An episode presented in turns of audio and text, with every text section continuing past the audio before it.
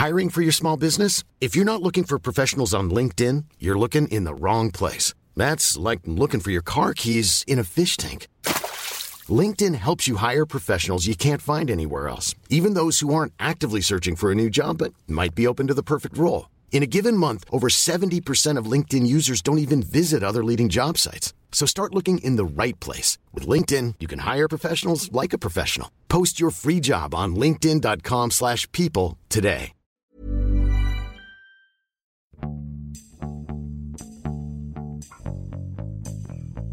欢迎收听《艺术有毒》，我是 Sammy。我是胡胡，我是郭成。对我们今天邀请的嘉 宾是，刚才这个没有跟郭成郭成提前沟通好，我写的是艺术媒体人、策展人，也是加密艺术的研究者。我不知道这样叙述对吗？呃，我觉得最后一个头衔有点儿特别了。然后，呃，我在前面的采访当中也跟别的人聊起过这个问题，就是说今天我们怎么来认定加密艺术，也是一个呃没有被大家呃共同认可的一个领域。所以我觉得，呃，可以吧？现在什么都在发生，区块链已经卖到三十万人民币了，那我觉得是可以的。今天呃邀请郭成呢，那也当然就是聊的是这个跟 NFT 和加密艺术有关的。今天要聊的这个话题呢，是区块链介入艺术市场的一个新闻事件。呃，佳士得拍卖行宣布在二月底，就是现在已经开始了，到三月十一号上拍艺术家 Beeple 的 NFT 加密艺术作品。Every day is the first five thousand days 是 Beeple 十三年来每天创作的一件作品的一个系列。然后，那么佳士得这次拍卖是打包了他五千天创作的五千件数码作品，组合成一张作品，然后并使用 NFT 技术上链。买家最终获得的呢是一个加密的文件。那么，截止我们今天录音的这个时间，就是二零二一年的三月五号，这件作品已经叫价到三百五十万美元，而这次拍卖也是。通过这个呃虚拟货币以太坊、以太币吧，呃来进行交易。呃，虽然说这个 NFT 和加密艺术的这个概念不是这两个月才冒出来的啊，但是佳士得这次拍卖新闻呢，应该说是让这个以前仅仅是区块链技术圈或者是币圈才了解的一一个事情一下出圈了，也让这个艺术行业的人呢这一次真真正正的开始关心起来了 NFT 和加密艺术这个话题。啊，这就是我们这一次聊的要聊这个事情的一个一个一个初衷吧。那么，我想也许节目的一开始，我可能需要跟这个听众来普及一下什么是 NFT。其实我这两天必须要普及一下。对，对，你首先首先首先你要给我普及一下，因为我并不知道什么是 NFT。我跟你说，我本来是想要想说，哎呀，网上找一个这种官方的 NFT 的解释应该很容易啊。后来我发现。不是太容易，然后发现大家，尤其是中文上来说解解释的并不是很清楚，我就大概自己还是拿自己的话来来来说了一下啊，这个过程可以帮我来纠正一下。这个 NFT 全称是 Non-Fungible Token，就是非同质化代币。那么在这个来解释什么是非同质化代币的时候，可能先要解释一下什么是 fungible token，就是同质化代币。同质化代币，我们可以说是我们现在用的这些货币，比如说美金啊、人民币啊这些，或者说是加密货币，我们可能稍微有一些了解的，比如说以太币啊、呃比特币啊这样子的东西，都是叫做同质化代币。那么也就是说，你拿一张美元或者是一块钱美元，你可以交换一个商品。那么具体是哪一张美元，这是没有区别的，就是你可以用任何的一块。钱美元都可以交换一个商品，只要是这个是一美元就 OK，对吧？这那么这个是同质化代币的一个属性，它是一个可替换的这个代币，也就是说使用起来很方便。你你的钱包里可能有一沓美金，你就呃反正都是一块钱嘛，你就拿这一张一块钱和拿另外一张一块钱是没有区别的。那么相反的呢，这个非同质化代币是具有一种。不可互换性，也就是说，一个 NFT 就是这个非同质化代币，它是独一无二的，它不能像美元或者比特币那样，就是哪一张都行，它是不呃，它一个就是一个，一个 NFT 就是一个 NFT，它有非常强的独特性。然后还有一个特点呢，就是说它不可分，也就是说，一个美元它可能能换成两个五十五十分，或者是四个二十五分。呃，都可以等于一个美元，但是一个 NFT 就是一个 NFT，它是没有办法把它缩小变成呃几个更小的单位的。呃，也是因为 NFT 这种非常独特的独一性吧，所以他们更容易和我们现在在呃常用实用领域当中一些具有独特性价值的这个资产挂钩，就比如说身份证明，然后比如说知识产权，也比如说很稀缺性的这种艺术作品。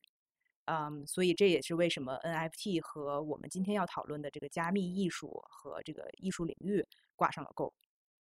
OK，我解释完了。我我举手提个提一个问呢，就其实我最初级的一个问题，就你刚刚解释的很清楚，就是什么是呃同质化代币，就比如说比特币、呃以太币这种是吧？就在现实生活中可能对应的就是什么人民币啊、美金啊这样的一个东西，但是为什么会出现非同质化的东西，它变成了一个币呢？那比如说我我手边举个例子，我手边可能有一个苹果，那这个苹果它也是一个独特的东西嘛，它就跟现实中的比如说一美元或者一个什么这种货币流通性的这样的一个介质是不一样的，它是一个独特的东西。那可能可以说世界上可可以找不到跟它完全一模一样的一个苹果，但是这个苹果怎么变成一个币了？在在这个虚拟世界里面，它为什么会变成了一个币？就是一个呃同非同质化的东西被金融化了，是这样理解吗？呃，对，呃，我我觉得我觉得这个是对的，就是我我在今天的这个呃研究或者说观察当中呢，就是大家就是一个这样的需求。呃，因为这个我们的比特币其实是产生于互联网，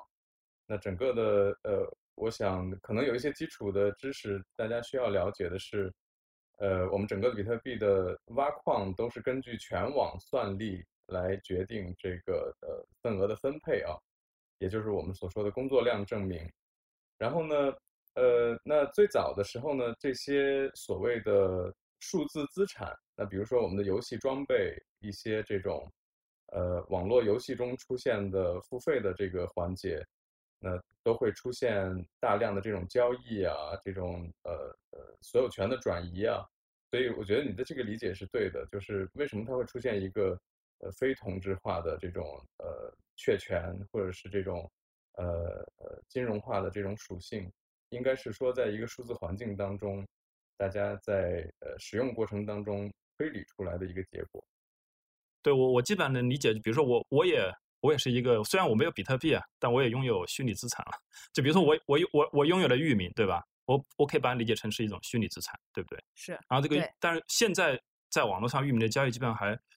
传统的交易可能还是通过，比如说你这个交易平台上通过美元、人民币，通过这种方式交易。呃，进一步的可能会通过什么比特币。那我刚还没有彻底理解的就是为什么？呃，如果你说这个。呃，非同质化代币，那是不是可以理解？我也可以把一个域名变成一个，把它代币化，是不是？在你们所谓的这样的交易平台里面，没错。现在很多这个这个 NFT 的这个交易平台都有在卖域名，域名也是他们很大的一块儿。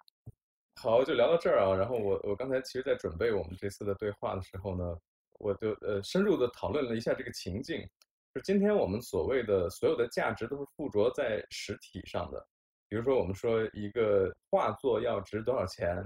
那我们之前在拍卖行的这个情境当中，呃，这个拍卖行老板都会说，那啊，那有这个土鳖观众、土鳖的这个藏家，就说啊，为什么一一个一块一块画布就值这么几十万、几百万？一个一个东西就值这些钱啊？一块一张纸就值这些钱？那其实呢，我们今天在理解，不管是 NFT 也好，或者是比特币这个。底层的问题也好，就是它的整个的讨论的情境是在一个数字环境、虚拟环境当中。就像比如说，今天我们三个在呃网络视频的这个情境，那胡胡穿的这件衣服可能不是一件优衣库或者是什么，可能是一件 QQ 秀，那你就能理解它的价值在哪。就是说，我要用数字货币来买一个呃虚拟的东西，在我们这个情境中发生效果。本来我们拿的是 LV，然后我们披的是大花的围巾儿，然后那现在我们可能是一个虚拟的东西，然后我们就需要数字货币来购买它。如果没有我们这三个实体的人，它成了一个纯粹的灵魂的或者是一个虚拟的这个情境的时候，比特币基本的问题就会生效。就是说，为什么一个空气币，一个什么都不依附、不依附于具体情境的、不依附于实体的这个币？它能够今天卖到这个价格，那是因为我们今天的互联网在二十一世纪已经发展到了，呃，我们离不开互联网，就这就是它的价值所在。就我的理解啊，我也是一个在学习和观察的这个这个视角。对，哎，三米，我我觉得我们可以先先跳出来，因为我们已经单刀直入去聊聊很专业的话题了，但事实上，我先回到就是为什么要做这期播客，因为因为你是在伦敦嘛，我在国内嘛，那我跟你感受到的就是对今天我们聊这个话题的这种气氛是不一样的，因为你不断的在跟我说这个东西在国外非常火，然后包括春节期间，因为这个 Clubhouse 在在国内也小火了一把嘛，现在我感觉我身边应该没什么人用了，确实是这样，但可能在国外还有很多人在用。那么在呃，但国内应该这个热度已经退的，我感觉应该退的差不多了。最起码我我根本没有时间去使用它。那么呢，呃，包括就是 NFT，在我记得在在大概半个月以前，可能都还没有大家去提什么加密艺术啊，现在就开始提加密艺术。但是我跟你的感受一直是非常不同的，因为比如说我我在我朋友圈搜 NFT 也好，搜加密艺术也好，我收到的信息是寥寥无几的。嗯，就它的热度可能跟一个相对热门一点的展览的热度差不多，而我没有觉得我身边呃有特别多，就比如说跟这个艺术市场特别相关的人在谈论这个事情。所以，而而你不断的在跟我说，就国外包括 Club 上 Clubhouse 上不断的很多人在组织各种会议，我也参与了一两场。平时听的一些关注的一些国外的那些相对比较严肃的艺术市场的播客，确实最起码我听到了三期。是关于 NFT 的，所以我也能感受到，就这个话题在国外是很火，而且国外的一些相对比较呃专业的一些艺术市场的从业人员，非常资深的人都在讨论这个话题。但国内确实没有感觉到和它相匹配的热度。我不是说它不热，但是没有感觉到那么的那么的热。因为我我自己本身对这个，说实话，我也提不起太大的精神。这是我我今天可能会办一个杠精，因为因为我个人感觉这个东西就是说大家在强调。它的革命性强调它的技术上的这种突破，但是呢，我没有目前没有发现特别特别多能够触动和说服我，就这个东西对于现有的艺术的整个生态也好、体系也好、规则也好，有真正颠覆的东西。所以呢，我第一呢，今天我是希望你们可以告诉我什么是 NFT。或者什么呃，或者现在有些更具体的，比如说国外有些什么交易平台，这上面的交易怎么发生的？有一些什么样的艺术家和什么样的艺术作品？第二的话，就是说我们也一起讨论一下这个东西到底它是一个革命性的东西吗？还是说它就像我们比如说呃十年前，反正过去十年出现很多这样的就是各种现象，就艺术圈外的人，然后呢发现某个东西可以跟艺术结合起来，然后去去去炒作它，然后呢马上我们会发现投资人满地飞。平台满地飞，然后各种东西满地飞，然后过了四五年销声匿迹了，然后对艺术圈的发展其实没有起到任何实质性的影响，嗯，然后他们就消失了。那这个 NFT 会是同样的一个存在吗？对，我觉得你这些疑惑其实我都有，我现在还存在，只是我可能呃关注这个时间稍微久一点啊。我可能觉得你说的对，我们可能先要拉出来，就说这个东西在呃就是国内外的一些影响力是怎么开始的。就像我刚最开始说的那个佳士得的拍卖，其实你说这个国外已经火了很长时间，其实也没有，全部都是因为佳士得的这一场拍卖，然后造成了这个真的。就是国外的这个所谓的比较中心层次的层面的这个艺术圈的人才开始关注，然后再加上 Clubhouse 正好是在一二月份的时候大火，然后就是有各种各样子的人。那 Clubhouse 的一个好处就是说可以让不同的圈层的人，呃，来能在一起，就你能看得到他们，然后能在一个房间里讨论问题，然后也造成了也推动了这件事情破圈的这么一个呃一一个发展吧。我当时关注这个事情，是因为呃，NFT，我当时知道它的一大属性是去掉中间商，因为基本上它就是说，跟这个把艺术家和藏家和买家联系起联系起来，它把中间商都去掉了，它不再需要画廊的服务，也不需要画廊展览，也不需要画廊提供所有的保真证书等等这样子的服务，而是直接就是通过区块链技术，让买家和呃卖家连连接在一起之后呢，他们就形成了一个。不可更改的这个信信任体系，那么这个信任体系的建立，就好像把我们这些中间商就就就砍掉了嘛。然后我当时就是觉得，难道他对我的这个传统行业是一个很大的一个冲击吗？所以我才是开始关注。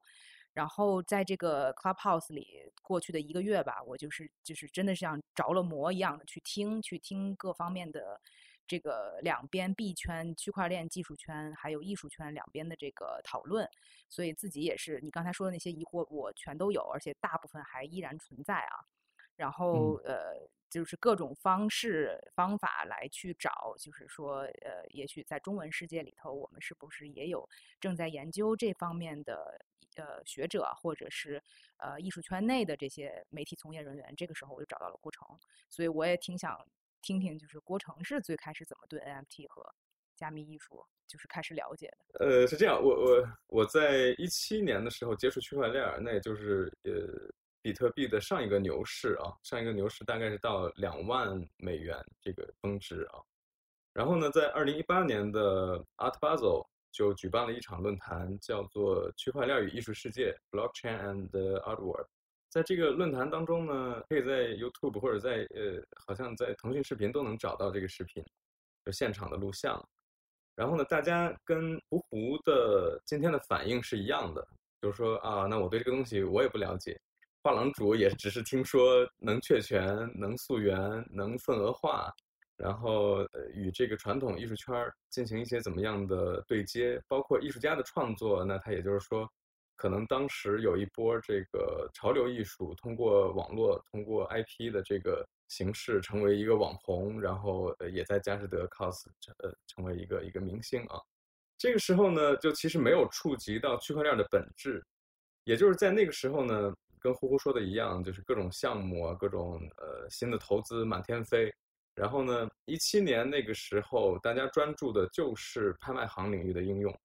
就是如何去确权，如何去呃跟踪这个作品，然后呃呃在下面的藏家要接手的时候呢，能够快速的找到这些信息。那我想虎虎可能也听说过类似这样的项目应用啊。听说过，听说过。稍微打断一下，就是刚刚因为刘源也提到说，这个技术，这个 NFT 的技术上最关键的在于他他说要去除中间商嘛，对不对？然后你也是一个中间商，我也是一个中间商，是吧？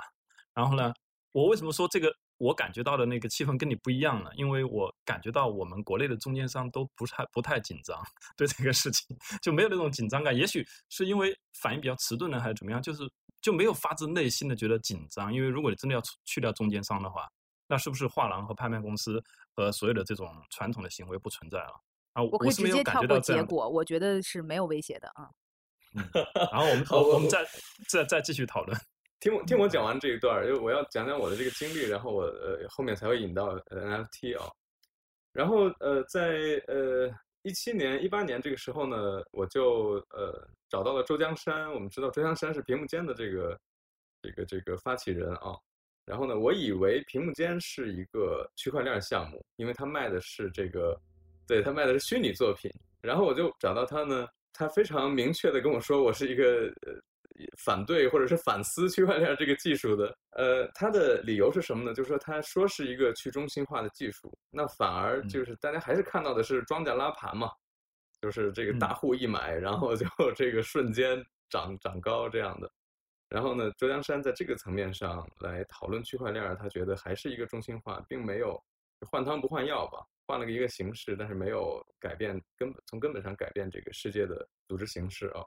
我之后呢，就跟周阳山在一起工作了很长一段时间，然后我们在这个做这个屏幕间的项目，然后在这个过程当中呢，我对虚拟作品、虚拟这个创作或者是数字世界啊，有了更更好的这个理解，所以这就是我们刚才我在跟大家介绍的时候，就是比特币的应用场景可能不简单的是呃糊糊的这个思路，就是我们现在的实体空间。如何会被这个呃数字化的这种新的样式代替？我想它这个今天我们讲 NFT 的时候，其实是另起了一摊儿，就是币圈的人拿着这个数字货币在选择什么样的艺术品。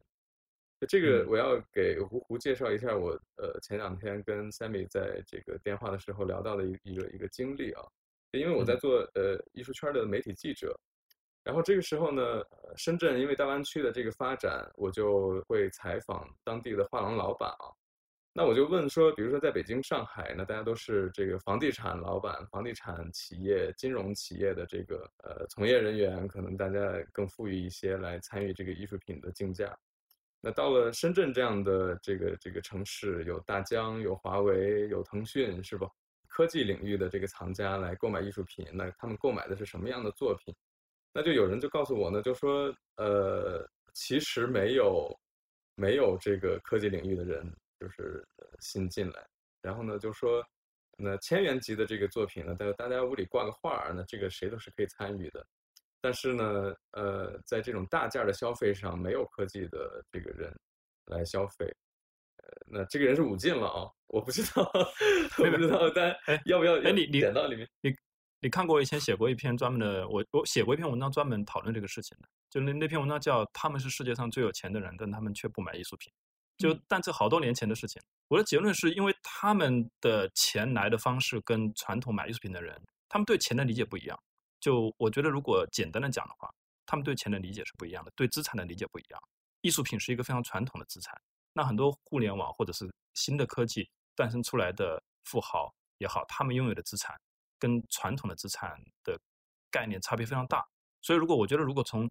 理如何去理解钱这个角度的话，可能更容易。最起码帮助我去理解什么是 NFT。刚刚你在说的话，我也我我也大概明白，就是说是一群手里拥有不同资产的人，他们钱袋里的钱跟传统去拍卖行画廊买画的那些呃有钱人的钱不一样。然后呢，他们就要去买不一样的东西，或者他们眼睛里看到的艺术品就是不一样的艺术品，是不是大大概是这样的一个一个一个意思？我可能解释不是很清楚。对，我觉得我觉得武进给的说法是一个更明确的说法，就是。呃，跟你跟你的思路是一样的，就是金融和房地产是相信一个 IP 背后的呃所存储的这个价值，但是互联网是相信一个理性的逻辑，它相信一二三四五推导出来的六，对，所以这样它是不太呃能够理解，或者是不太这个这个呃会把这个注意力放在一个呃艺术品这样的一个一个价值的标的上。我们今天在讲 NFT 的时候，我想大家比较热门的就是这个 Crypto Punk，就是第一个用这个 ERC 七二幺这个协议做的一个呃这个所谓的艺术品了。然后呢，那他今天为什么这个地方要解解释一下？就我没有听过这个东西。我我试着来介绍一下啊，就是说这 Crypto Punk 呢，呃，是有一个团队叫 Lava Labs，然后这个 Lava Labs 做了一个呃什么事儿呢？就是做了一个。用 AI 生成的二十四个像素以内，这个头像，呼呼，看过这个头像吗？这个我我看过，看过，好像说有好多几万个是吧？就一万个，一万个，一万个这种像素化的头像。对对对，然后而且这些头像是没有人参与的，是 AI 生成的。然后呢，因为它首次使用了这个呃 ERC 七二幺的这个呃协议，也就是一种互联网的技术手段了，也就是我们今天所谓的 NFT 的底层技术。呃，第一次使用了这个代码的作品，我们今天称之为作品，所以它今天的价格就被不断的抬升。我想这跟艺术圈是一样的，在虚拟世界里面就诞生了一万件像素头像的这样的作品，然后这个作品开始可以被交易。呃，对，然后是在什么平台上交易呢？这些非常，这个就非常有意思，就是说这些作品开始都是空投的。就是艺术圈呃，不是他不知道什么叫空投，我跟你讲，就是币圈好，就是我们现在用用虚拟货币啊，我们现在用虚拟货币，然后虚拟货币你需要有一个数字钱包，那数字钱包呢其实是一个应用程序，也就是你的资产都存在这个程序里，我们可以理解为所有东西都是程序了，也就是说我们怎么用区块链把你的这个资产标记在你的这个身份里，就是我们会有钱包这个应用啊。最早的时候，这一万个 Crypto Punk 的头像是空投到你的钱包的，也就是说，他把这个代码，呃，没有任何条件的，呃，投到白送给你，白送给你，没错。那比如送给我是我就只有我个人拥有这个呢，还是比如说刘一元你也拥有一个？如果你拥有，他就不能拥有，这就是区块链。也就是说，就我白白拿到了一个这样的数字资产，一个这样的头像，没错没错。但是你得你得有一个动作，就不是说这个东西。对吧？过程就是说，你得去 claim，就是啊，去申请，就不是说你什么都不用，就是早上起来打开钱包就有的，不是不是。那这样的话，就申请它是有限的，没一万个，申请完了就完了，对吧？抢完之后就开始就可以，大家互相之间就可以交易了。就然后随着这个币价的上涨，然后我想今天我们在谈论 NFT 的时候，它其实是一个热点。呃，后面我看 Sammy 的问题里有一个，就是你怎么看好它的未来？我觉得它呃这个。不会持续特别长时间。嗯，今天我们认为是一个，就你也是我们这边的是吧？你的立场，对你这么快就到了结论吗？我们慢慢的讨论吧。那那我今天跟谁杠了？没有没有问题，没有问题。我们不是在杠，嗯，我们是在讨论，认真的讨论这个这个东西是什么嘛？嗯，我觉得可以有一个非常有趣的这个话题啊，因为那天我在群里说。NFT 就是万物有灵。呃，我也把这个观点跟就是说呃币圈的朋友在在聊这个，他给我回复了一句直接让我服了的这个话，他说呃万物都有流通性。这个这个听起来，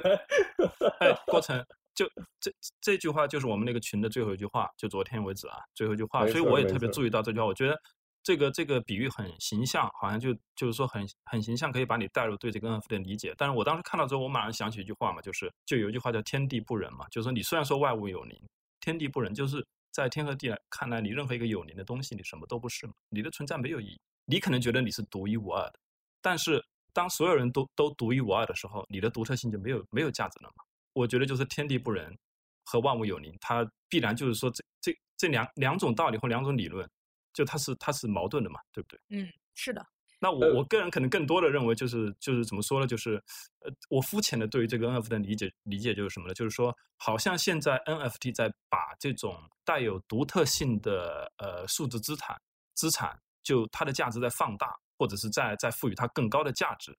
但是呢，呃，我个人觉得就是呃，无论是对艺术而言还是非艺术而言，就是独特性没有那么重要。即便对于艺术而言。就是它并不是因为你独特而很贵或者很重要，就我觉得独特性不是不是最重要的，真实性也不是最重要的。当然这个我们可以后面慢慢讨论，但是好像我也在先把结论放出来了。对，其实这个就是我们之前我们在讨论那个问题的时候都有有有说到嘛，就 NFT 所解决的这些问题是否真的存在，是否需要解决，这个也是一个很很大的标准。但是我觉得先让郭成说完吧，我觉得还没还刚才还没顺完。对，然后呢，呃，我们今天来谈论 NFT 是从一个艺术圈的这个层面或者这个这个视角去介入 NFT，但是问题在于 NFT 就是一个谈论万物有灵或者万物都有流通性，万物都能资产化，在这样一个背景下产生的一种热度。然后问题在于什么呢？在于呃呃，我我把 NFT 领域看作是咸鱼哦，我做了一个比方，就是咸鱼。就是你在闲鱼上可以买到淘宝上没有那么容易买到的东西，比如说一些古董、古物啊、老旧物件儿啊，它基本上是一个所有的二手物品的交易平台。那也就是说，它赋予了所有的这些东西以价值。然后 NFT 今天要做的就是这样，就是它是一个非同质化的代币，它可以代表一个房子的所有权，它可以代表一个。一一部车子的所有权，我在这个这个了解各种应用的时候呢，我就看到，就说，比如说未来我们有一种场景，比如说我买了这一套房子，我把这个钥匙设置为 NFT，然后就只有这个密码是可以进这个屋的，那我转我转给你了之后，那其实我就拥有了这个房子的使用权，我把这个变成一个车钥匙，我只有这一串密码可以打开这辆车，那也就是拥有了这一辆车，那。哎，你这个解释好清楚啊！我觉得，对区块链里很重要的一个一个说法，说是，呃，你不要，你不需要去怀疑，只需要去验证，就是它行不行，就是在那儿，就是没有人骗你或者是怎么样，就如果骗你的话，就是你是可以验证的。确实是，而且其实 NFT 艺术这个呃很很大的一个特性，它就是说我们所有的这个交易都是透明的，所有人都能查得到所有的交易记录，包括交易价格。但问题就是 NFT 这个就是所有的加密艺术，我们在看到的交交易的时候，看到的是钱包，看到的是钱包的名字。那么其实 Beeple 在十二月份在这个就是加密圈儿呃用的那个 Nifty Gateway 上，还是哪家呃还是 Makers Place。当时就是拍卖了一个几百万美金的这个高价的时候，是发现他总共拍了十二件作品，最后发现是十二个不同的钱包，但是其中十一个钱包追溯到后边的人是同一个人，他等于是用了自己的不同的名字的十一个钱包去拍卖了作品，然后最后的那第十二个人是一个买家，是一个中国人，他也是不小心。多摁了一下，就是多加了四十万的这个钱，他才买到了最后那件作品。否则的话，呃，Beeple 当时创高价的这一组作品销售是卖给了同一个人。那么这就肯定让我们传统的艺术市场的从业人员就说，这不变相的也是一种市场操纵，市场控制的一种方式。熟悉的配方，熟悉的配方，熟悉的味道。没错，就这个跟跟这不是一样的。我觉嗯得这个已经进入到交易层面了。我我我还不希望那么快进入到交易层面。哎，其实我我发现我们有一个最初级的问题还没有讨论，就是其实 NFT 和加密艺术到底买的是什么东西？是啊，是啊，所以我一直在想搞清楚啊这个最初级的、最初级的问题，不然的话我后面都听不懂。呃，我把呃，在这个问题上，我其实经历了很长时间的心理斗争啊。最后我我接受了，就是我在呃我们节目开始的时候我们提到的，呃，今天是一个纯粹的数字的世界，就像我们今天不用见面，我们可以非常流畅的在录音，我们有各种技术手段可以为呃可以将这个会议变得非常的流畅。那今天 NFT 就是一个虚拟世界或数字世界的艺术资产，几乎是一种新的叙事。那我们在谈论艺术的时候呢，它可能跟我们所谓的传统的艺术，我们画廊的这个艺术，或者是说，呃，博物馆、学院体系当中的这个艺术，几乎是两码事儿。那更多的设计师、插画师、AI 的这个这个从业人员，就制作这种互动艺术的，包括灯光电影的那些特没效错没错的这些，嗯，没错儿，然后呃，这个呃参与进来之后呢，我们能看到一种非常年轻化，或者说后网络，或者说一种电子原生的艺术作品。你几乎在这个虚拟作品交易平台上看不到任何一张油画质感的，或者是一种中国画质感的这个作品，几乎是没有。所以就是我我觉得是一完全是一个新的开篇。就是还没有说那个问题哈，就是说我到底这个加密艺术，我你刚才说的是这个作品的对形式啊，它嗯。可能是一个，我刚我我记了一下笔记，你说的特别好，就是电子原声的这些作品哈，然后那么最后到底交易的是什么？就是是否因为我们所说的，我们现在可能大众艺术市场比较了解的 digital art 已经存在了半个世纪了。那么我我比如说我自己的画廊，我也卖 digital art。那么我们可能卖的东西是，也是所谓的电子原生呃作品，它是基于电脑做出来的这些呃呃数码数码作品。但是我们卖的时候呢，比如说这个艺术家出五个版，那我可能给藏家的是一个 USB 呃写了第几个版这个样子的一个东西，然后藏家拿到的是呃 USB 里面打开的这个作品，你可能拿到的是一个一个一个录像啊，或者是一个什么呃图啊、三 D 的图啊等等这种东西。那么 NFT 的这个加密艺术最后买到的是什么东西呢？NFT 大家买的其实就是背后的密码，这是这是我个人的理解啊。为什么嗯是是这样呢？因为我们刚才提到一个，我觉得是一个非常底层的问题，就是我刚才说的万物皆有流通性，就是万物皆可资产化。那今天我们在谈论 NFT 的时候，其实它是一种被资产化的图像。那我在采访这个谁呢？就是 BCA 的这个负责人叫孙博涵，然后呢，他给了一个非常好的对 NFT 的关关于艺术的这个这个层面的应用的解释。我说 NFT，你能不能简单的一句话告诉我是什么？他说 NFT 就是彩色的比特币，不懂，就是对它就是一个有颜色的资产。就是好看一点儿，什么意思？它其实背后的代码并不复杂，也并不难嗯理解，只是它用了一用了一种技术的协议。我们都知道这个啊，现现在我不知道呼呼能 能理解这个吗？就是它先这个先忽略我，你往下说。就是代码本身并没有奇特，或者是我们想象的一种 charming，就是它没有一种特别高高不可测的一种独特性。呃，就是这个代码，我在跟互联网的人请教的时候，他们就告诉我说，这个东西它写起来不难，但是它的加密程度很高，是一个这样的代码。也就是说，今天我们买的并不是一个技术的难度，跟我们买的不是一张纸，不是一个油画布，原理是一样的。也就是说，它上面承载的其实 NFT 上承载的是一个金融的属性，是一个流通性。我今天买到这件作品是十万美元，换算成十万美元，或者是十个以太坊，差不多啊。今天这个价值是差不多的。然后我迅速可以把它放到金融市场上成上去，贷成真的以太坊，那它就在这个价值中就流动起来。那我想在传统的艺术品金融当中，不管是呃艺术品基金、艺术品质押这些我们的金融的尝试，都是在这个层面上来处理这件艺术品啊，或者说是一种艺术品在金融层面上的应用。那今天我们看 NFT，它更强调这种应用的同时，其实超越了它的艺术价值。就我们可以去这些呃 Super Rare 啊，这些 Readable 啊，这些网站上去看一看这些 Gateway，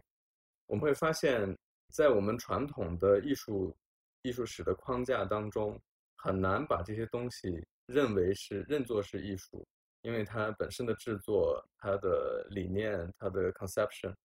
都没有我们所说的传统艺术的这种深度，但是它的金融属性完全碾压了传统艺术品。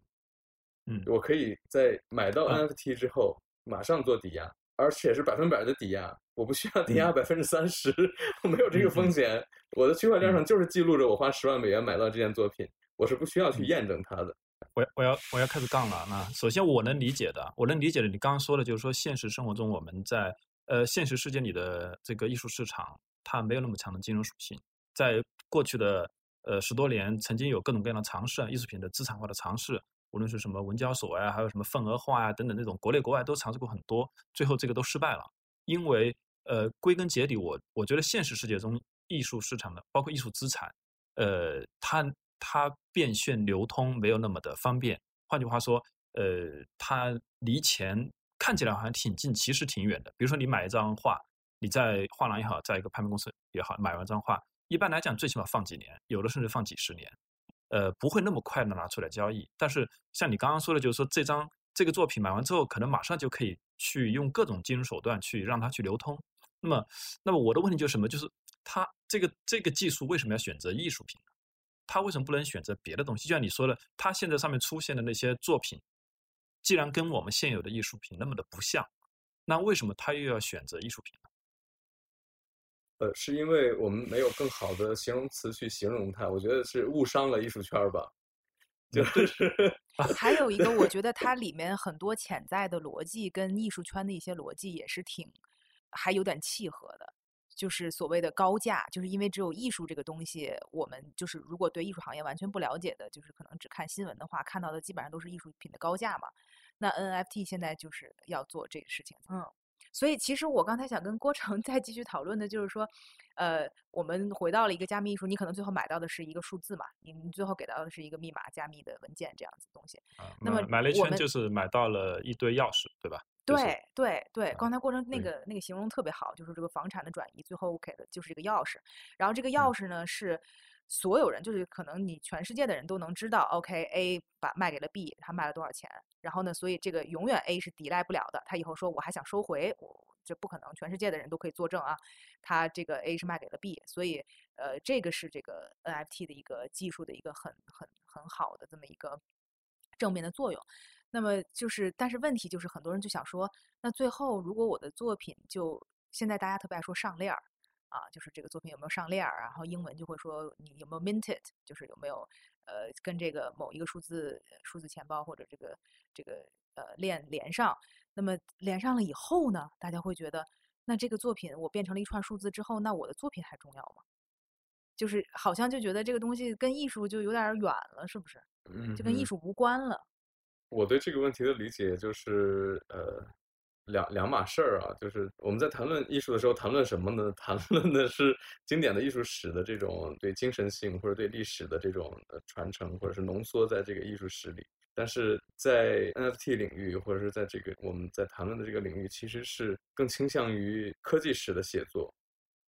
就所以说，我们在谈论这呃 Crypto Punk，就是这个加密朋克这个作品的时候，呃，他会在他的前面的介绍当中提到。呃，被各种呃《纽约时报》啊什么这样的大媒体报道过。那同时呢，它会标记了一个在呃德国卡尔斯鲁厄的 ZKM 展示过。那 ZKM 呢是作为一个相当是一相当是一个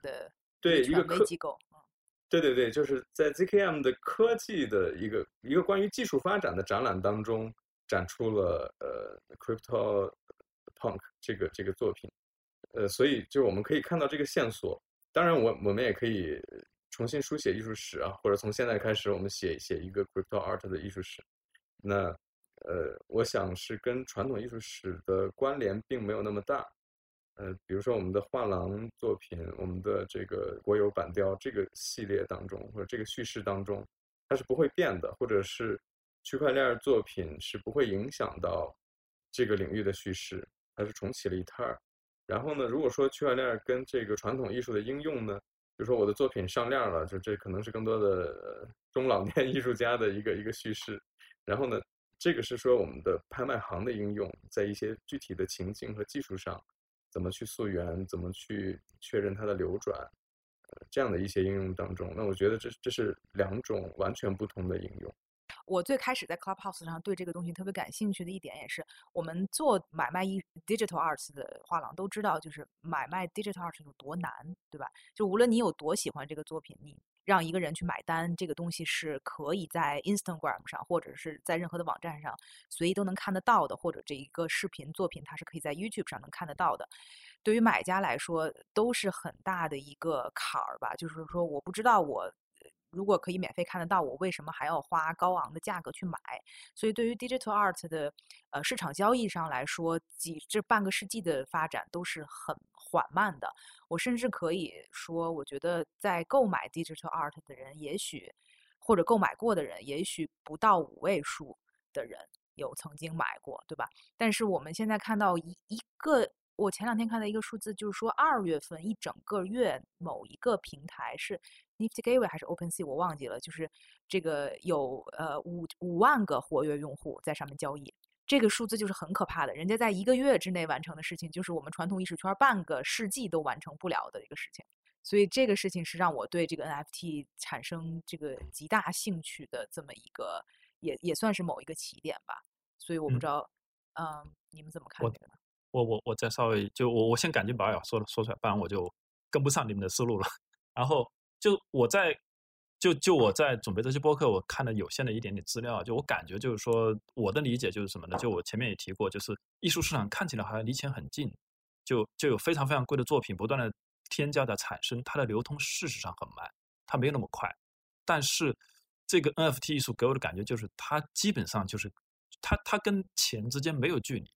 它本身就资产化了，对不对？它就有钱，所以呢，导致一个什么呢？就是说，我作为一个传统艺术市场的一个传统的从业者，我现在觉得自己非常的落伍。我每天的工作是收货、那个拍照、写资料、发货，就是我所有的交易都是必须要看到实物的。虽然就说现在在网络时代，你其实可以卖图片，比如说在你没有看到这个作品之前，你就可以把它卖掉，但是最终你还是要跟实物打交道。现在我的感觉就是 NFT，就是说。它离钱变得非常近。我举一个呃，可能不那么恰当的例子啊，就是艺术品它的一个某它的一个资产属性是什么样的？它的流通性慢，就是它的一个特点之一。这这就是它为什么可以成为艺术品这种特殊的资产。就是如果今天我有一百万，我想买的一个艺术品是什么样的东西呢？我买完它，我就可以闭着眼睛睡觉了，我不用担心它明天突然变成了九十万，或者是八十万，或者是两百万。因为这样会让我的情绪波动非常的非，我不希望我买艺术品不是为了像买股票那样，我每天经历涨停跌停。我买它是希望十年之后它还是它，我就是我确定它的价值，我知道它会缓慢的增长，或者最起码它会保值。这是很多大大的金额。艺术品的高价作品产生的原因，我们不谈消费市场。你买张你喜欢的版画或者是小的原作，几万块钱是消费，你只是因为喜欢。但是你买几百万、上千万的东西的时候，你是买一个确定性，以及买现有的艺术市场体系的这个规则。你相信十年之后，加斯德还是加斯德，毕加索还是毕加索，对不对？你你买的是一个确定性。即便你买当代艺术，你也去你你再去赌的也是一个确定性。你去买今天的新的当当代艺术市场的明星，你赌它未来十年、二十年之后，它变成一个确定性的东西。而且呢，还有一个就是我前面提到，就是它其实交易起来没有那么的快。比如说今天，呃呃，比如说随便某个艺术家创高价了，这个高价可能要放十年才会被再次拿出来交易，它很难马上被转手，因为它的这个价格不可能在短时间内发生剧烈的波动。所以，所以说白了就是我买它，我放心，而且呢，它离钱没那么近。我即便想把它变现，我也没那么快。我今天如果我是一个呃呃呃几十亿的富豪。我我身后可能，比如说百分之三十是艺术资产，那我想把它卖掉，我也要委托嘉实的苏富比拍卖，整个过程可能要花一年时间，这这是它它的一个时间属性。但是今天 NFT art 给我的感觉就是，它中间这个时间是几乎为零，对不对？就是说，一分钟就可以转手。对啊，它它几乎为零嘛，那就是它会导致一个就是颠覆了，这个真正确实颠覆了艺术市场，变成了什么？呢？举我再举一个不太恰当的例子啊，在传统的艺术市场里，有很多的。我随便取个名字叫终端厂家，终端的买家，比如说刘议员，你是画廊主，你卖给一些作品给藏家，这些人他是你的藏家，你卖给他，你知道他们不会很快拿出来。一个原因就是说他们也没有那么需要赶快把它卖掉。第二个原因，他们离市场的这个交易体系有距离，他即便想把它卖掉，他不知道卖给谁，他不知道找谁去卖，他不知道这个价格怎么估，等等等等，他离这个交易机制是比较远的，就是他想卖没那么容易的。他想去找某个拍卖行，他他也不是认识里面的人，所以呢，这个东西离市场远，所以呢，他会呃沉淀在这个市场里面。但是如果这个东西在我手上，我分分钟给你卖掉了，因为我离市场很近，对不对？我随时可以把它卖掉。那这样导致一个什么原因？导致了一个什么结果呢？好的作品沉淀在终端藏家那里，往往可以沉淀更长的时间，因为他对这个好的作品，他没有那么强的流通需求，他没有那么。呃，天天惦记着我把这张好的画卖掉，把这个好的雕塑天天够陪到我，就放在我家里这样的一个东西，我我我我天天想着卖掉它，他不会这样想，因为他没有这样的一个迫切的需求。但是如果你是今天是到了一个，比如说做拍卖、做画廊或者一个 dealer 或者一个什么艺术圈的一个这样的一个交易链条上，相对来讲频繁进行交易的人手里，他离市场很近。如果在我手上，我就经常想要把它卖掉，因为我知道这个东西涨了。我知道这个东西值多少钱嘛，对不对？但是放在一个终端藏家那里，他可能根本不知道这个作品已经涨了五倍，他继续放着，可能直到他过世之后才拿出来拍卖。这个艺术市场价格的波动对他没有造成实质的影响，但是如果在我手上就会对我造成影响，我的心情就会剧烈的起伏。然后我可能在手上拿三年，就像拿比特币一样，可能就涨一倍我就卖掉了。那因为我离市场近，那同样的像 NFT，它离市场更近，对不对？是不是就是它就会在这个交易平台上会进行非常高频率的交易？就比如说，如果一张很好的画在市场上，可能我们假设五年是一个交易周期，五年被交易一次的话，在这个 NFT 的艺术平台上，它的交易频率大概是什么样子的？哎，五五分钟，五分钟可能交易六次，嗯，是啊。就是因为这个技术上的一些呃方便程度啊，就是我们又又不用实物嘛，也不用运输，也不用付保险，也不用这些长时间的呃这些呃沟通成本，所以它真的是就是让让这件事情，我感觉是交易变成了价值，而不是作品的对啊呃价值对，所以这个事情郭成怎么看呢？我我不说你们或者是我，因为我我花了很长的时间，我我用。大概一年的时间在屏幕间工作，我才对数字化有了更深的这个理解。就说今天，呃，江山啊，周江山总在重复一个一个问题，就是我们今天有十个小时以上在面对着屏幕，那我们的艺术发生的场景也应该是发生在屏幕上。如果某一天我们整个的世界变成 VR 的，那这个数字作品就有它的价值，也可可能有人留很长时间。我有一个 VR 的空间。那这张画是一个呃是一个虚拟的，我也很喜欢它，然后它就挂在我家里。那有了这样的情境之后，那我想，这是这是我对胡胡刚才说的这个这个时间的问题的理解。那再就是一个层面呢，就是就是说，今天我们在谈论 crypto art 加密艺术这个问题的时候，其实是误伤了艺术，因为我们知道 O Open Sea 里面的这个这个数字资产啊，有几几十万件。上百万件的这个，一千多万件现在，呃，一千一千多万件啊，我就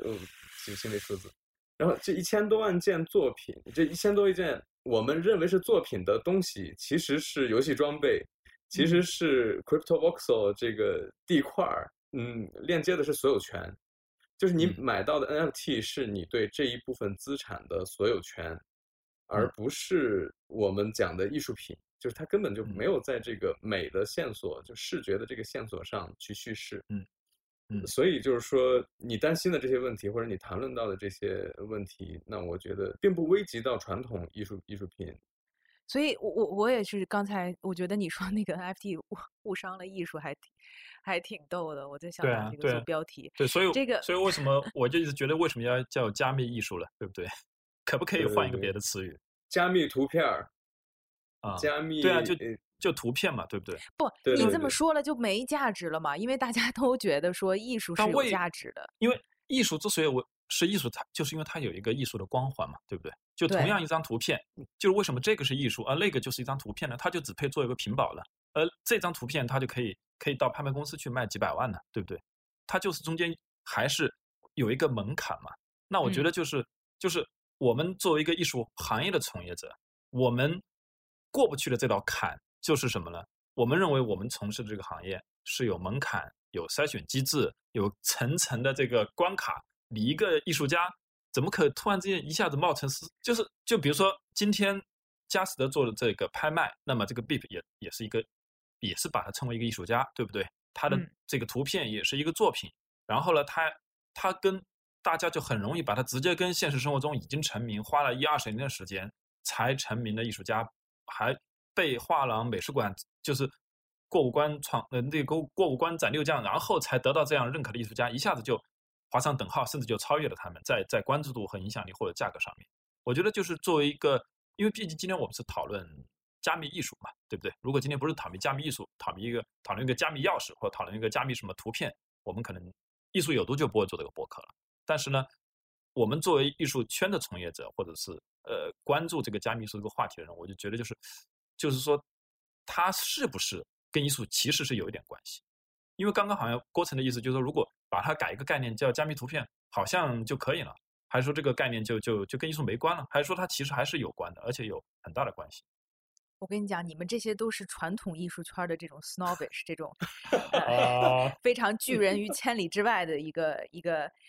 一种一种说法，一种态度，自上而下的这种态度啊。因为所以是不是是不是现在加密艺术圈的人跟艺术圈的人？互相大家看看的都觉得对方是看不顺眼，对，因为我确实参加了很多 Clubhouse 的这种呃讨论，我都有去听啊。因为他们在说的一个事情就是说，我就是不跟你玩这一套，我就是不按你的艺术史走，我就是在重新书写一个跟加密艺术审美相关的这个艺术系统，我就是要打破你之前所有做的那些东西，我要建立一个全新的系统。那么我现我我我明白他们的意思，我明白他们的初衷，我也明白他们也知道他们想要做什么事情。但我的意思是说，他们只是想要去建立一个跟传统艺术圈平行，但结构几乎完全一样的东西。就是 NFT 艺术当中很多所所谓的，就是说我我是没有 hierarchy 的，就是没有这种呃谁是好艺术家，谁是不好艺术家的，这种都是伪命题。这当然有了。然后再说我们都是人人都是平等的，我什么人都可以上去。但是其实现在才开始一年的这个。当中，我们就看到不同平台，它都是有不同择优的录取的这种，呃，包括你有多少曝光度的这么一个筛选机制的。这些平台其实都开始在有一个强话语权的争夺的这么一个方向。那么，这不是也是在重新树立了一个平行的这种艺术生态？所以，嗯，我就觉得，就是他们感觉是很能自洽的一个。呃，在建立一个全新的艺术生态，但实际上还是在走一个传统艺术生态的一个老路啊。呃，我们在谈谈到的一个很有意思的话题，就是它怎么，它怎，它是怎么建构起来的？就这个在科幻小说上好像有反复有提到啊，就是他重新做了一个新的乌托邦，跟原来是一样的。奥威尔写的什么《动物农场》好像也是这么一个，我想这个是非常有可能的。但是我们今天看到的是，就是他反叛的阶段。很有意思的是，就是靠比特币发财、靠比特币一波一波牛市实现财务自由自由的这波人呢，被他们互相戏称为科学家和科技资产阶级。然后呢，就是说今天我们看到的 Beeple 看到的这些呃 Super Rare、Nifty Gateway，它就是科技资产阶级的美学趣味。我们不管它日后会不会建立一个同样的价值体系和这个呃权力结构，那我想在今天我们在讨论这个问题的时候，它其实正在生成和正是一个有活力的这个这个时间段啊。我觉得我们今天来讨论这个话题，也正是在从艺术艺术的角度去将它引向一个更有趣的这个方向吧。那包括今天我们有一个同学叫刘佳颖啊，去年从中央美术学院的实验艺术系毕业，然后他的背景非常特别，他本来是在腾讯总部工作，就是在二零一七年的时候出来创业做这个区块链公司，然后就财务自由，然后我们看起来是财务自由，然后呢，他在读完了这个中央美院实验艺术系的这个呃呃硕士的这个学位之后呢。他就用编程的手段来做这个创作，那他的作品呢，其实是一个程序。那比如说，他有一个作品，呃，最典型的就是叫小目标，他给这个呃用户的钱包，就是我们刚才说的数字钱包当中，就用区块链的这个技术，空投一个一个亿的数字的这个这个虚拟币，就是你一打开之后，你一看，我靠，有这么多零，今天怎么了？就是一个这样的作品。然后呢，只要你试图把这个作品转到另一个钱包，或者是转到变成这个法币变现这样的一个动作，只要转出就会归零。就这是一个有有意思的社交媒体的尝试，就是他把钱包当成了是一个社交渠道、社交媒体，然后来创作他的作品。那我们今天看到有这样的作品的呈现，也有这种交叉学科的呃艺术家的出现，呃，在我自己看来是相对乐观的，就是他还是呃有这种所谓的反叛精神，或者是对这种呃权力的重新探讨。我觉得跟传统的艺术圈的发展这个这个思路是一样的，只是它今天呃运用的渠道不一样，用的这个支付手段不一样，呃。比特币也在十年的过程当中才被大家接受啊，然后我想这个在日后的发展当中可能会有更多新的探索。但我觉得过程还是比较呃，还是比较客观的在看这件事情，不像我们好像带有过多的那种个人情感啊，就是从从业者当中有点受到威胁的这种感觉出发，还是就是郭成双说的那些，我觉得还是挺珍贵的，而且。我我自己的一个判断是说，未来这个东西，我本身对 NFT 和这个区块链技术是没有任何怀疑的。我觉得他们一定是会得，就是艺术市场或者艺术圈是会得益于这些技术的发展的。但只是说，现在我所能看到的这些泡沫实在是太巨大了，他们终将会就是像很多这种呃。金融产品，或者是我们过往这一百年当中这些起起伏伏的市场上来，呃，一样，就是它终将会破灭。然后破灭之后呢，它可能会淘金一样的，剩下的一些东西，它可能珍贵的东西会保留下来，然后可能会有更好的，或者是说这个主流的呃艺术家进入，然后来，甚至说是带领。我我我可能想的是，哎，这方面的发展会比较多。嗯，你给我描描，能不能描述一下你看到的泡沫？因为我连泡沫都没看到。因为真的，如果说你现在去看，就像我刚才说的那个 digital art，可能全世界只有五位数的人买过 digital art，对吧？在传统艺术这个市场上来说，我们现在都说当代艺术是传统艺术市场了，看你你可以相信吗？简直就觉得我我作为一个买过买过 digital art 的人，我现在觉得自己好落伍。对，所以就是说，但是你看人家某一个平台一个月的活跃用户就已经达到了五万，就是这是人家半个世纪，所以我就说这这个这么大的一个。呃，一个改变啊，我我当然是希望能有越来越多的人加入进来，就是说，呃，来支持购买、消费，甚至是这个呃数码艺术。但是，digital art。你你刚刚说到的泡沫标准之一，就是因为参与的人数多，对不对？第一个是参与人数多啊，然后第二就是价格，就是我们现在看到的这个每天正在进行的交，就是进行的交易的数值是几百万，就是呃，当然他们都是用以太坊来来。来做这个结算的，但是换成美金的话，都是几百万美金一个平台啊，几百万美金的交易在交易 digital art。你就想，如果是几个平台，如果全部都加起来，那这个数字是相当相当惊人的。那么这个我们再去看，就是与一个传统艺术市场的人来去看待那些作品的时候，你就会不太理解。刚才郭成说那 crypto punk 好像是六七十万吧美金拍卖，可能现在到。嗯，就是任何一个你你都不太理解的这个作品，都很轻而易举的可以到几万美金，呃，所以我觉得就是现在这个市场是一个非常就是我之前 Clubhouse 听到一个人说，就是盘古开天地混沌的这么一个状况，然后这个状况呢，就是说你呃好像就是你只要有心，你就能赚到钱，但是很快的这一波热潮也会也会慢慢明朗，也会最后出一个结果，嗯。那既然是这样的话，你有没有观察到有多少艺术家在迅速的参与进去了？还是说他们参，他们是不是马上参与进去就可以像你说的那样，就马上一个作品就卖到几万美金？对，其实我们刚才说到最大的这个呃平台 OpenSea 上面有一千万多件东西。其实现在这个时间点啊，我们其实就是传统艺术世世界还没有太关注 NFT，呃。已经这个市场上都就有一千多万种选择让你选了，对，所以其实艺术家这时候进来是很难的，就是他很难被看到，就是除非你你已经是拥有了，已经过了，已经过了。你除非是你已经拥有了一些粉丝的基础，或者你在传统艺术市场已经有一些权利话语权，这些人再进来，他们还他们是有机会的。但是如果你真是一个小白，从来没有呃出现过的这么一个新艺术家来说，我觉得这个窗口期已经过了。就这这这段我是有经验的。就胡胡说呢，呃，一个一个外面的人或者一个传统艺术圈的人，能不能这个到这个领域里来这个这个从事啊？我我前两天专门见了一个中国的加密艺术家，就是专门他是他是中科院学计算机图像生成这个渲染技术的这么一个人，然后后来去做 AI 生成类型的叫 Riva，然后呢算是世界看中国在这个加密艺术领域，呃有一些头面的这样的一个女孩儿，她提到就是她想做一个类似于艺术家联盟这样的一个。一个一个东西，发现整个亚太地区这个方面都很少，主要还是集中在欧美。那集中在欧美的问题，那我想很重要的问题就是中国的网络管制。那其实，在不管是虚拟货币还是登录这个虚拟拍卖的这个网站，都是有门槛的。那我想这就阻挡了一部分人。那其二呢，再就是大家对这种数字化的接受度，你看我们这种非常头部的这个 参与者都现在很难理解，或者是还没有接触到。那其实对于艺术家相对封闭的工作环境来说，如果他本身没有这种数字体制，可能也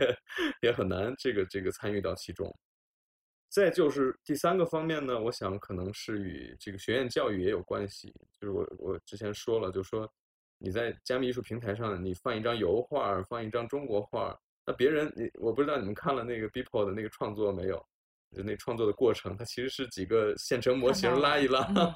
它是每天一幅，但是那个创作的过程并不是很难啊，就是那个对于一个熟练的工种来说的话，那个创作并不是很难。我我要说一下，呃，艺术家在几个层面上是怎么成名的？我的那天跟 Sammy 聊到这个问题。就是我们现在的学院体制的艺术家是学院、画廊、美术馆，然后这个建立建构它的市场，这是我们都比较熟悉的一个一个场景。然后从那 cos 出现的时候，我们就有点难以理解，就是一个拿一个辛普森家庭画两叉就能卖这么多钱，是不？那这已经超越了我们的这个这个认知啊。那在这一波的超越认知呢，就是说它值钱的是什么？那其实是它的流量。也就是作为我们今天较为叫做潮流艺术的这个呃领域里面，那艺术家的成功是他的粉丝在买单，它类似于一个饭圈儿啊，在这个这个这个社交媒体上喊一个单，然后大家都都去买，优衣库就抢破头。在这个 crypto art 这个领域，加密艺术的这个领域呢，更像是饭圈儿或者是这个小圈子，但是呢，加密艺术的艺术家呢需要。扮演一个画廊的角色，他需要自己去运营他的藏家群体，去社交，去跟科技资产阶级打交道。然后他他们更像是朋友的关系。我买你的作品是因为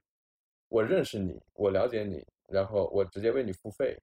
所以说，我们今天看到的这种高价，为什么胡胡在你的领域里没有看到，而直接是一个佳士得的这样的一个拍卖，就让我们注意到 N 呃 NFT，就是因为。可能是 Beeple 的这个社交圈里有一个这种比特币大佬，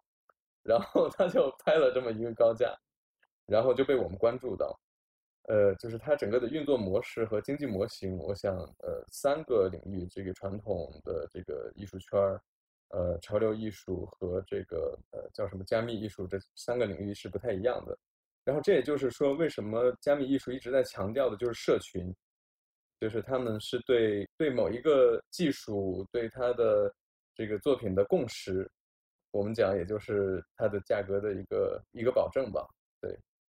还挺逗的。哎，其实我我我想最后那个我我们时间真的还还可以了，不用不用再 聊。我想最后不知道是不是可以聊一下最近，其实在国内刚才胡胡说到呃这个事情在国内并不是很热啊，讨论度没那么高。对对对，两方面吧。对对，两方面，就我也看到，就是有艺术机构在办这样的展览嘛？对，所以我们可以大概说一下，就是呃，我看到的是三月底，这个一个叫做 BCA 区块链艺术的机构在尤伦斯，呃，UCCA Lab 有一个展览，然后之后四月份也会巡展到上海。然后同时我知道跟之前跟郭成的这个交流当中，我知道三月底郭成也要策划一个线上的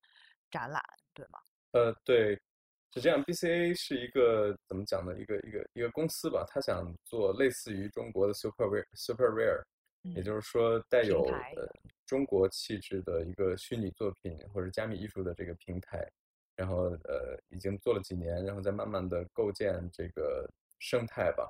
那前面他们跟蜂巢的有一次合作是艺术家刘刚的这个展览，然后他们在这个 BCA 所有的 Crypto Voxel 的这个空间当中。同步展出了呃刘刚的作品，呃他们是做过一个这样的展览。那这一次在尤伦斯的这个展览呢，呃是关于加密艺术的一些落地项目，包括他们也邀请了这个 Beeple 的作品会在现场展出，很期待了。我们看看他会以什么样的形式来来展示这些虚拟作品。好，然后呢，呃我要做的这个事儿呢是刘佳颖的公司，我们刚才提提到的这个人啊。呃，刘佳颖从中央美术学院的这个毕业，也有很多的艺术家的朋友、艺术艺术家的同学。然后呢，他就觉得好，大家在这个传统的艺术品经济当中很难分到这个利益，包括这个作品脱手之后就与自己没有关系了。也就是议员在这个开头的时候讲到的，我们这个区块链技术是可以保障每次的交易都是有份额分成对对对，留给留给艺术家的。在他的公司呢，将发布一个新的拍卖平台，叫 Top Bidder，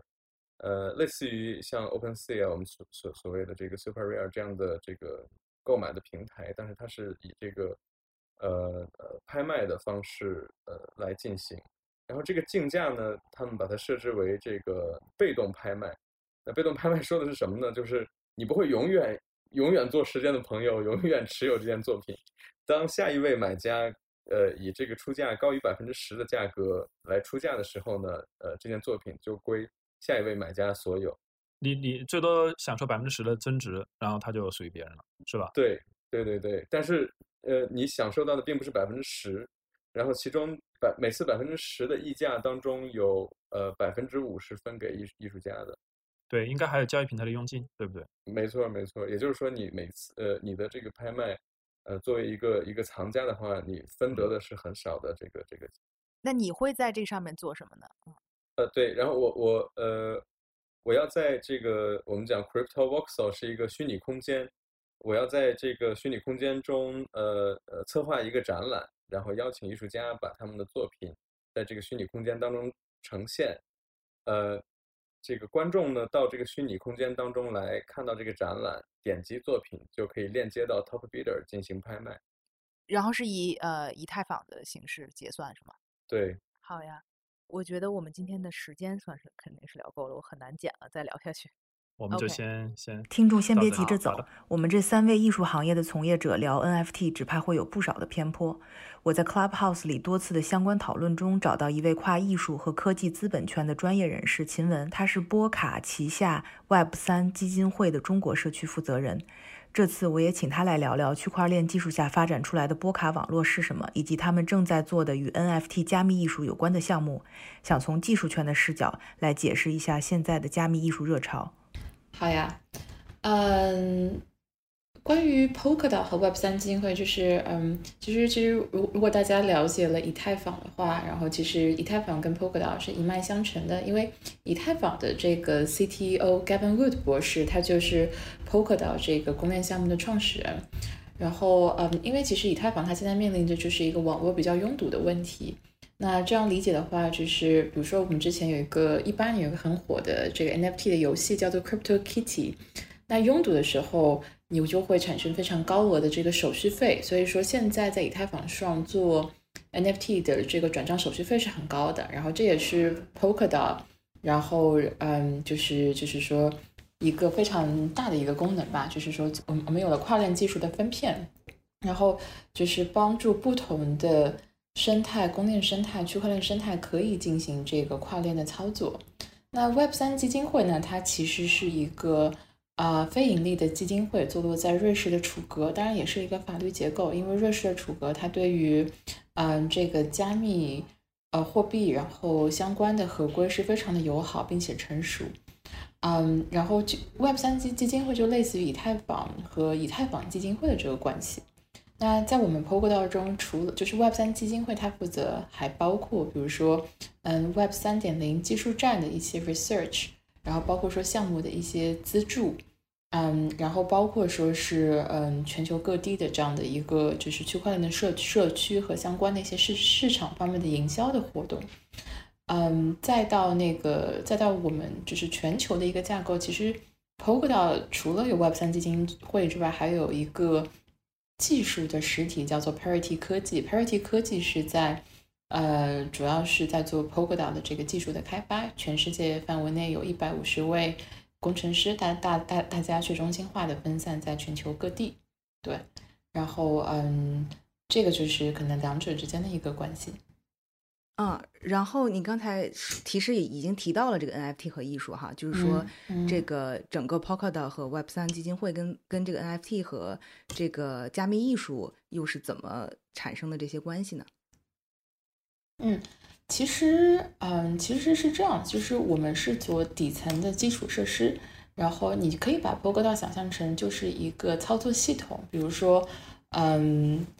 比如说，我们有 Windows 操作系统和 Linux 操作系统，还有苹果操作系统。那以太坊和 Polkadot 就是两个不同的这样的一个操作系统。那每个操作系统都会有自己的这个这个这这个这个优势和相对的一些劣势。刚刚可能提到，因为以太坊它是，嗯，当时是有了智能合约，对吧？然后所以，嗯，才会。才会实现，比如说我们就是说在背后写合约，然后的相相关的一些交易的条条件去执行这样的一些图灵完备的这样的一些功能。那同时它也有刚刚提到的这个高的手续费的这样的一个问题。那 Polkadot 这边就是它是通过我我们是通过我们的技术架构，比如说我们的平行链的架构，嗯，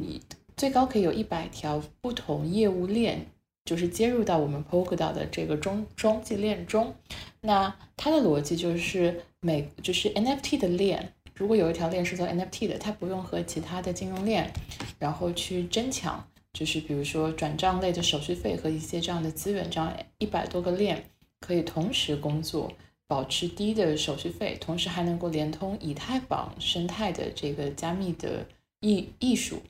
然后做跨链的这个通信或转账，所以说结合我们自己底层逻辑，就是我们是去连通不同的公链的生态，那同时也可以为新的想做 NFT 的项目或者艺术家提供更好的这个底层的技术支支持，然后包括说更低的这个转账的手续费用，然后更好的这个操作系系系统的体验。那这个是技术这一方面，那除此之外还有人文关怀这一方面。因为 Gavin Wood 博士他自己也是一个精通音乐跟艺术的这样的一个算是哲学家，他很喜欢哲学。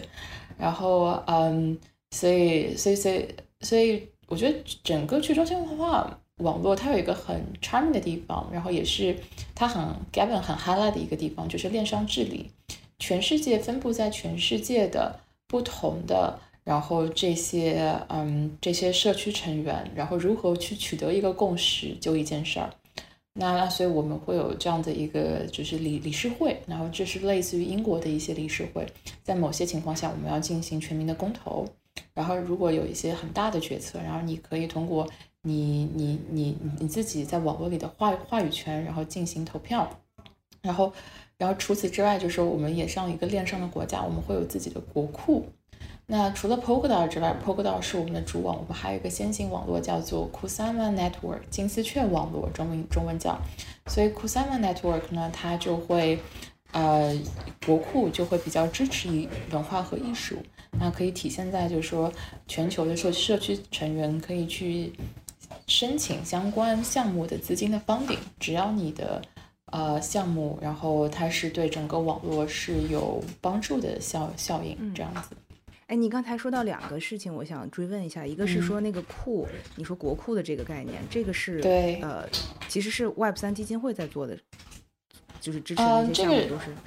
还是其实是其实是这样子，就是呃，我觉得说谈资助是有两块，一个是我们做 Web 三基金会，我们会去发不同的 grant grant 去，就是像全世界的其他基金会一样，比如说像比尔盖茨基基金会，嗯，然后去去做公益性质的支持一些团队。那那这些团队必须是技术团队，它必须必须是以开发为背景去做 Web 三点零相关的技术站，比如说软件的维护，然后应应用，然后钱包或者说它相关的一些工具。那我刚刚提到的国库，其实它是在去中心化网络世界中发生的。那比如说你看比特币，你看以太坊，其实他们都是嗯，就是去中心化的网络，也就是说没有一个人，没有任何的一个人，或者说没有任何的一个机构实体。是真的在控制这个网络，因为比如说我们会有呃不同的节点，我们有上千个节点，然后就是这些节点在维护网络的出块。那所以就是这个第二第二个资金来源就是我们链上的这个国国库。那你可以想象成就就比如说嗯，这个我们是一个链上的国家，然后它同时会有自己的一个。类似于像货币政策，然后类类似于链上治理的央行，所以说它也我们会有自己的类似于像储备金，或者说每年的这个通胀，然后这些这些链上的国国库就是我们的 treasury 的资金的使用，嗯，这个就是由我们的这个理事会或者说由这些啊民主的投票来做决定的，所以是这样的一个概念。对然后。明白了，然后你刚才说到这个 Kusama 这个 network，你说它是跟这个它算是 Polkadot 的一个先行网络，这个又是什么意思呢？他们俩之间的关系到底是什么？嗯，对，其实嗯，其实很有意思。我觉得在一个艺术博客聊 Kusama 跟 Polkadot，如果大就是如如果有一些技术背景，当我们比如说提到，因为它原英文原词叫做 Canary Canary Network，也就是就是说。嗯，就是以以前以前以前他们采煤矿的时候，然后，呃，如如果说在以前是十九世纪的英国，然后他们要去挖煤，他们会带一个金丝雀在他身边，然后，嗯，可能下到哪里的时候，如果这个金丝雀它开始叫，然后就说明可能这边可能是，对，有毒气，对，所以说这个在在软件开发领域。然后，如果先推出一个类似于说先行或者测试版去测试这些东西是不是稳定，这样的事物，他们就会形容叫 canary。那对于我们自己来说，就是这个也是一个对于行业来说是一个比较伟大的发明，就是说，嗯，我们同时有了两个这样的呃 brand 和这样的 net network。Kusama network 就是对于我们来说就像一个小波卡，嗯，所有我们 Polkadot 上要。放置的就是说很大量级的功能，首先会在我们的 Kusama Network 上去做相关的测试，确保我所有功能稳定之后，然后才接入 Polkadot。当然，同时我们 Kusama 会有一更多的 personality 人格的人的性格在里面。就是 Gavin 会说的一句话就是 Computer Human Interface，因为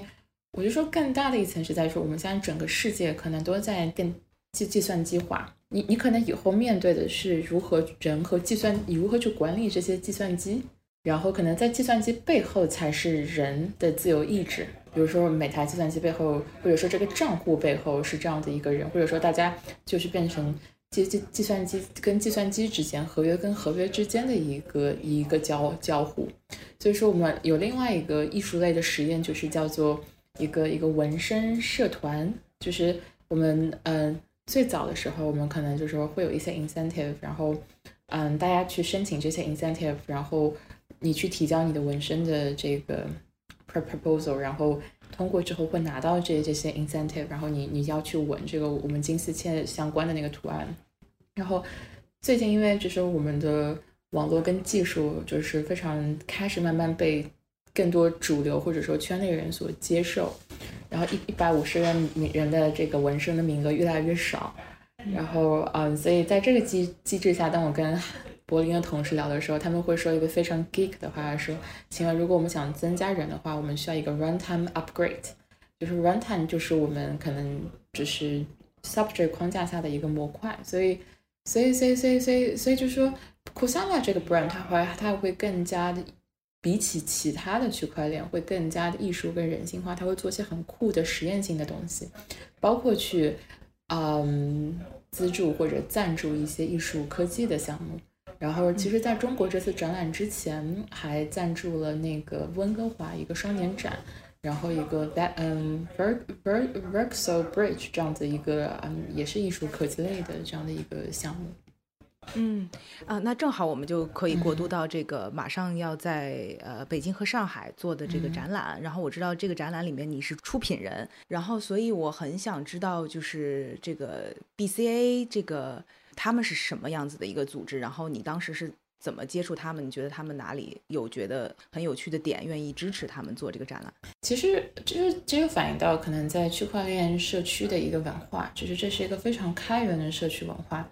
没有 hierarchy，就是没有人要去支持选择，就是去获得另一个人或者另一个组织一个 authoritative 的支持才能去做什么。所以 BCA 它其实是我们嗯，也是在中国的一家做加密艺术的一个公司一个品牌。然后他们提交了我们 Kusama 这个网络上的一个提案，然后做了一个提案。当然我们前期会有一些沟通，包括说。嗯，我们库萨曼网络其实正好想做一个这样的一个线上的 gallery，然后 cheap and gallery，所以也算是一一拍即合吧。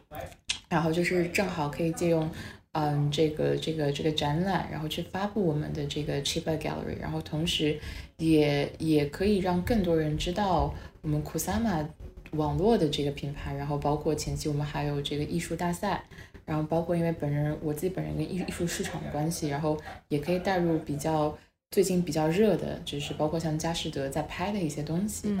然后包括艺术市场的一些资源，所以我觉得就是这就是去中心化社区的一个很有意思的事儿。只要大家有有很好的这个共识，有这样的意志，大家年轻人都愿意做事儿，然后就可以提交提案，然后嗯。所有所有的沟通都是在线英文，然后跟不同的就是可能网络里的这个我们叫理事会成员进行沟通，打电话，大家取得共识之后，然后批准这个 funding。对，所以一切都都是公开的。说，嗯啊，就是说谁都可以去申请这个。对对，呃，这个但是吧？但有一个，但有一个，如果说有条件的话，唯一的一个条件就是。你在做的这样的一个项目也好，嗯，就是小小小的，嗯，小小小小的插件工具也好，它一定是，嗯，会目的是会为为这个网络去丰富，嗯，就是会为这个网络去做出贡献，比如说是提高它的呃呃 awareness 认知，包括说去呃 drive 它的应用或者 adoption。就类似于说我们这个，嗯，就是就是任何的一个开发系统，然后它最需要的一定是它需要有好的开发者，它需要好的应用，然后它的生态才可以活跃。对，所以我们是底层的这个基础设施，想要做的是一个大方向的一个应用生态。对。哦，那这个我我还有一个问题，就是说，因为呃，所有的这个去中心化、区块链、加密艺术等等这些概念，基本上都是在线上的。那为什么他们或者是说 Kusama Network，或者是你们为什么去想要或者是看重这样一个线下展览的？嗯，对，我觉得这是个特别好的问题，因为因为可能我自己跟波涵都是艺术的背景，所以说我们自己非常了解，因为我们在可能在 Blockchain 圈子里，我们其实更。偏 art background，然后嗯，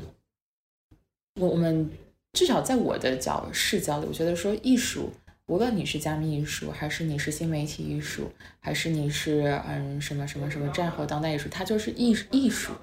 首先它是艺术，那从古至今它有很多的属性是不会变的，大家审美的属性，大家通过艺术去社交的属性，通过艺术去。呃，连接人属属性，通过艺术去，嗯，记录整个时代发展和变迁的属属性。所以说，嗯，我我我们会觉得艺术的属性更多的是，就第一个是，嗯，它是一个需要有一个线下的平台，然后去让更多人做这样的连接和交流。第二个。第二个，我们是在区块链行业中更偏、更了解艺术市场的一些人，那所以我们看到的两个行业的，嗯，一个很大的潜力就是说，两个行业现在还没有很好的交流跟互通。因为没错两两个行业对彼此都有很多的好奇或者很多的误会。那嗯确实，在我们行业的很多创业者，其实很多艺术类的创业者，他都是没有艺术行业的背景。那所以，嗯，我觉得去中心化网络这个教给我很多的事儿。第一个事儿就是一定要开开开放，开放去听大家的说法跟意见，然后再获取这样的共识，以很以以很开放的心态去做这件事儿。所以线下这个场合是非常重要。那同时，嗯、我相信现在所有的公众对区块链。对，比如说比特币可能最近又创了很多新高，美国很多机构主动认可，包括说像佳士得，它开始了这个拍卖，大家一定会有很多的好奇心。那，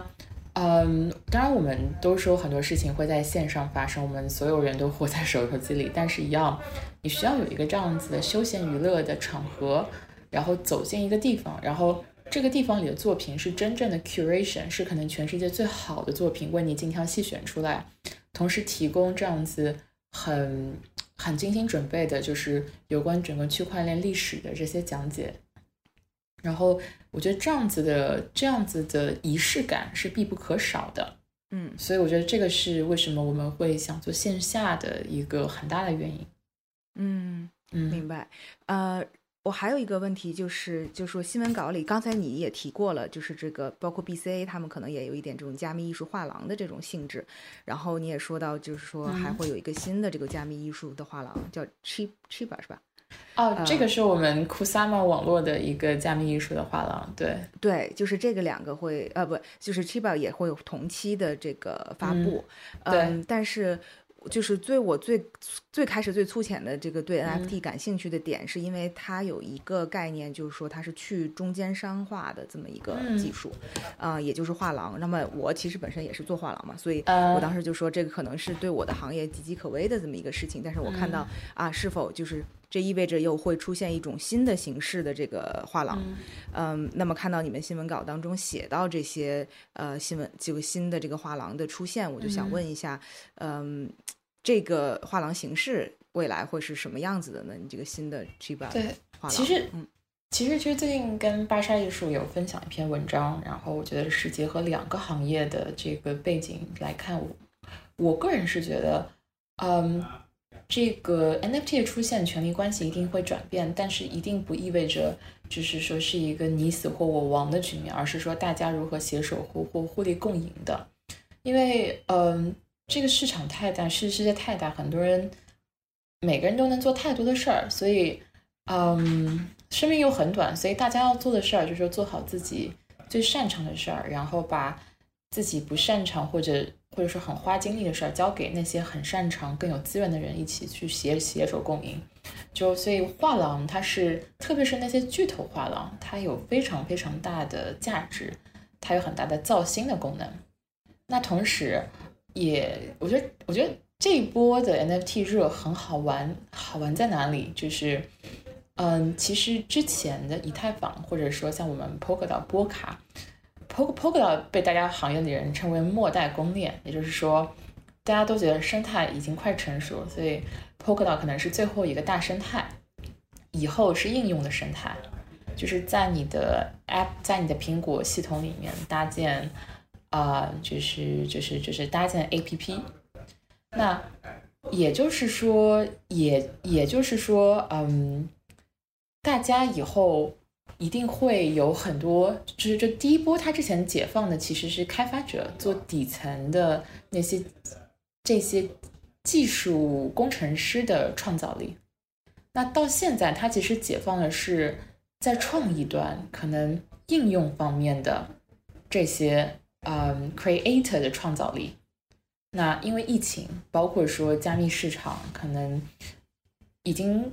产生了一定的规模而产生的文化认同感，所以加密艺术出现了。所以你看到说现在就为什么加密艺术可能会这么火？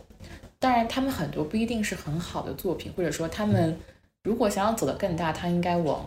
有更大的消费级市场可以走。他可能会做成更好的这样的 IP，比如说像 Beeple，他已经跟 LV 有过合作了。嗯，然后，所以在这个情况下，所以一定是不同行业的人去携手。那智能合约就有一个非常棒的功能，就是它后面有合约，然后可以写清楚不同人的分润权，然后让这些以前只能够参与到一级市场销售的艺术家，然后包括以前他跟画廊是五五分嘛，然后以以后二级市场再高的利润他都拿不到了。现在的话，他可以一直只要是以后二级市场一直会有成交，他可以。获得他原来在合约里写的可能百分之十到二十的这样子收益，然后每次二级市场的成交他都能够获获得收益。那所以这个就把大家的所有 incentive 都 align 在一起，就说可以是有画廊，然后包包括说画廊如果大家合作的好，成为就是一起在后面可能写合约或者 percentage 那个人，也可以参与到以后每次二级市场的交易。所以，我我不觉得是，嗯，就是这一定是一个你死我活，而是而是说，大家都可能更加平等的坐下来，好好聊聊未来的长期的合作跟发展。这也是这也是去中心化项目带来的一个魅力吧。就是，嗯，它确实一定程度上它消除了一个阶级性。就是比如说像我们刚刚提到，就是说，如如果说以前像有甲方乙方的 agency，你可能要乙方要甲方的大老板，然后要 approve 一个事情或怎么怎么样，有的时候可能会因为一些办公室政治的原因，而让一些很好的 idea，you know，消失。但是现在的话，你只要，嗯，如如果你很有才能，你是真的在为这个网络做事儿，然后你写上了这样的提案，然后 post online。每个人，大大家都会在这个讨论群里去讨论，然后，嗯，只要你做的是好的事儿，所以你就有通过的这样的这样的可能和机会，因为这个就是去中心化社区关系到的，就每个人都希望这个网络更好，因为他们持有这个网络的一些权益，所以这跟他们本身利益是相关的。那同时一样，对于这些艺术家，对于这些画廊，他们会以更加。长线眼光的方式去看待，就是未来的这些合作，而不是打一炮换一个地方，而是说，呃，如何更好的大家可以更加平等的携手长期合作，